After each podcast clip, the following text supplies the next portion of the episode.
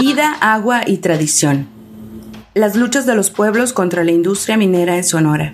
La actividad minera en el estado de Sonora, México, se puede rastrear hasta la primera mitad del siglo XVII, cuando se crearon las primeras minas de plata.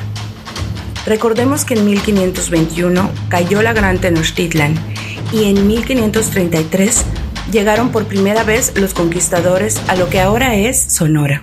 La resistencia yaqui no les permitió el paso hasta 1617, cuando tras mucha guerra, los yaquis finalmente cedieron y aceptaron la llegada de los jesuitas a su territorio. Estos impusieron las misiones, un orden donde se gestionaba y administraba el trabajo de los yaquis, quienes debían trabajar cuatro días para la misión, dos para su propia subsistencia y tenían un día libre para dedicarlo a la fe cristiana. El misionero gestionaba el excedente producido por el pueblo yaqui. Una parte la consumía él mismo y el resto era enviado a los reales de minas para sostener las actividades mineras, emprendimiento favorito de la aristocracia criolla en lugares como Arispe, Sonora. La vida del real de minas dependía del excedente extraído al pueblo yaqui. Resistencia y despojo han marcado la historia de la minería en Sonora y sigue siendo la actividad favorita de las élites político-empresariales blancas sonorenses, quienes ahora se vinculan y subordinan a las grandes transnacionales mineras de capital norteamericano o canadiense. Queremos compartirles tres experiencias de lucha y resistencia que han marcado la defensa territorial ante la embestida minera. La mina es muerte, el desierto es vida. La lucha del ejido El Bajío.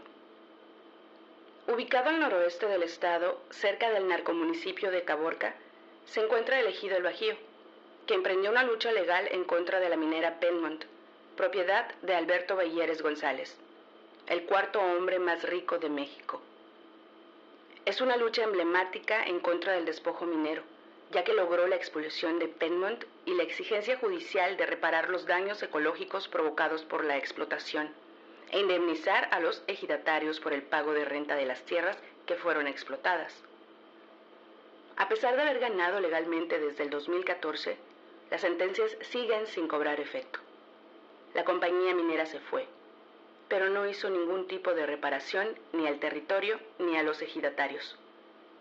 Queda también pendiente la justicia ante el asesinato de José Robledo Cruz, María de Jesús Gómez Vega, Raúl Ibarra de la Paz y la desaparición de Noemí López Gutiérrez. Es por el agua y por la vida. La lucha por la remediación del río Sonora. El pasado agosto se cumplieron nueve años de impunidad del derrame de la mina Buenavista del Cobre Cananea, la mina más grande de cobre de nuestro país, de la empresa minera Grupo México, propiedad de Germán Larrea, el segundo hombre más rico a nivel nacional.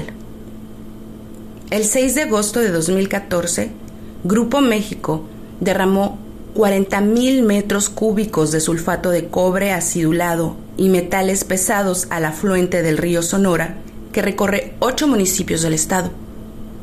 Personas afectadas conformaron los comités de cuenca del río Sonora que luchan por la reparación de los daños ocasionados a su salud, ya que ahora viven con plomo, arsénico, cadmio y otros metales pesados en la sangre y nadie se ha hecho responsable.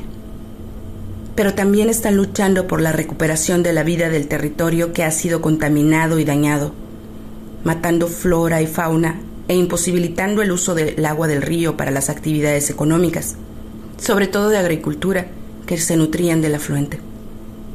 Las consecuencias del impacto ambiental acarrearon contaminación a las aguas del Hermosillo rural y deben continuarse las investigaciones sobre la salud de esa población. Nuestra tradición va con el río. La lucha del pueblo macurahue. Durante más de 300 años se pensó que los macurahue, conocidos como guarijíos, habían desaparecido como pueblo debido al etnocidio colonial contra las comunidades que se rebelaban. Se trata del pueblo originario con mayor marginación en el estado de Sonora y se ubica en la sierra, compartiendo frontera con Chihuahua y Sinaloa. Dos de sus comunidades fueron desplazadas por el megaproyecto Presa Pilares Bicentenario, la segunda presa que se alimenta del río Mayo en Sonora.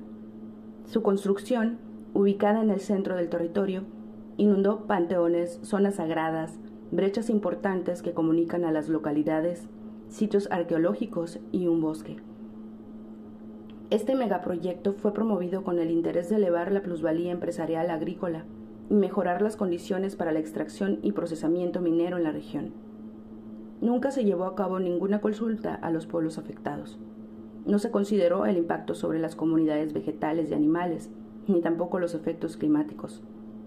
Esta obra ha sido catalogada por los Makurahue como una sentencia de muerte para su pueblo, y los antropólogos que acompañaban su lucha fueron perseguidos y amenazados, por lo que se les activó el mecanismo de protección de derechos humanos, evidenciándose los peligros que representa defender los territorios. El estado de Sonora es uno de los más violentos del país. La relación entre la guerra y el despojo es muy clara en este territorio. Asesinatos, desapariciones y desplazamientos forzados son amenazas que enfrentan cotidianamente a las comunidades y organizaciones que defienden la vida. Enfermedad y muerte son las secuelas que afectan a todos los cuerpos vivos que resisten la contaminación minera. A pesar de haber logrado victorias jurídicas, la impunidad frente al despojo es enorme. Amparos y sentencias siguen ahí en espera de ser ejecutadas, mientras las empresas mantienen su dinámica depredadora amparadas en la supuesta utilidad pública, que solo beneficia a unos cuantos y mayormente al capital extranjero. El futuro es incierto para todos estos pueblos que resisten, pero de lo que sí tenemos certeza es de su lucha de su negativa a rendirse y de la fortaleza de más de 500 años de lucha por la vida y el territorio. Y lo que hemos aprendido es que independientemente de quién gobierne y de qué prometa, la lucha por la vida seguirá siendo irrenunciable. Comunidad Crítica Sonora, septiembre de 2023. Cabina clandestina.